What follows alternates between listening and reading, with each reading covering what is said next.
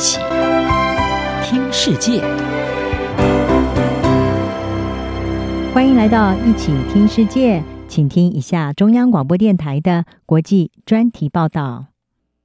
在今年三月爆发国际时尚品牌抵制新疆棉事件之后，美国传出可能在对中国侵害新疆人权施压，制裁涉及强迫劳动的太阳能供应链。然而，这不仅可能会冲击全球光电产业，甚至连美国总统拜登对抗全球暖化的雄心也可能因此受挫。美国气候变迁特使凯瑞日前在国会听证会上表示，拜登政府有意对中国涉及强迫劳动的太阳能面板及其他再生能源零件祭出制裁。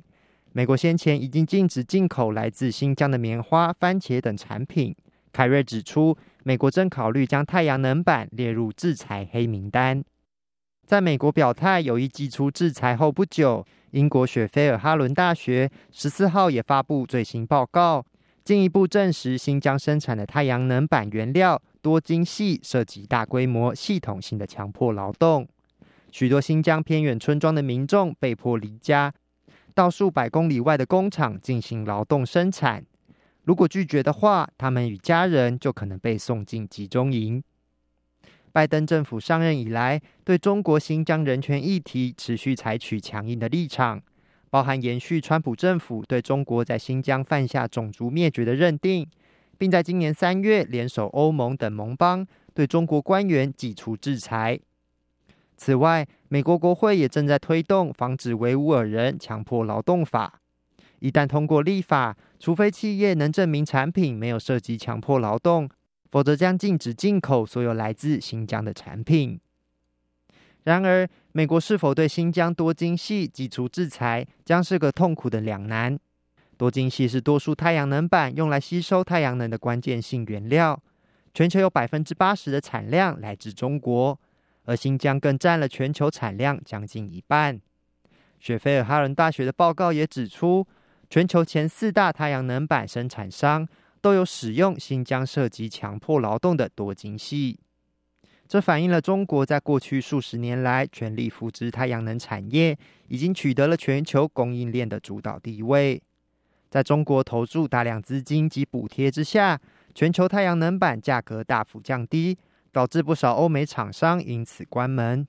也让美国使用了太阳能板。几乎得完全依赖中国厂商生产的低成本太阳能板零组件，包含美国在内，不少国家都把能源转型、淘汰高污染能源的赌注压在太阳能产业上。但新疆已经与全球太阳能板供应链紧紧交织在一起，想要完全断绝与新疆的关联将非常困难。不少人也因此担忧。拜登日前推出两兆美元基础建设计划中的绿能投资，可能将受制于中国。根据雅虎财经报道，欧亚集团资深分析师麦奎德就认为，在这个议题上，拜登政府正陷入进退两难的局面。他说：“你将无法同时实现国内的环境责任及野心，而不持续助长对中国在这些供应链中的经济主导地位。”根据美国 CNN 报道，在美国准备立法禁止进口新疆产品的情况下，美国产业界已经倾向避免使用来自新疆的零组件。美国太阳能产业协会市场策略副总裁斯米尔诺坦言，唯一能够解决这个风险的方式，就是证实那里没有强迫劳动。但你需要一个独立第三方的审查才能做到这件事，而你无法在那个地区这样做。此外，减少对中国的依赖还有其他难度。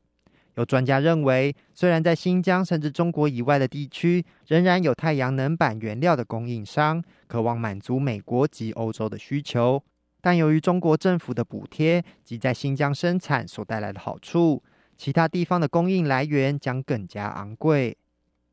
许多学者和业界人士都深切盼望，在拜登政府考虑扩大开发美国绿色能源之际，能借由投资美国太阳能板零组件的生产，来确保产业成长，发展出自给自足的供应链。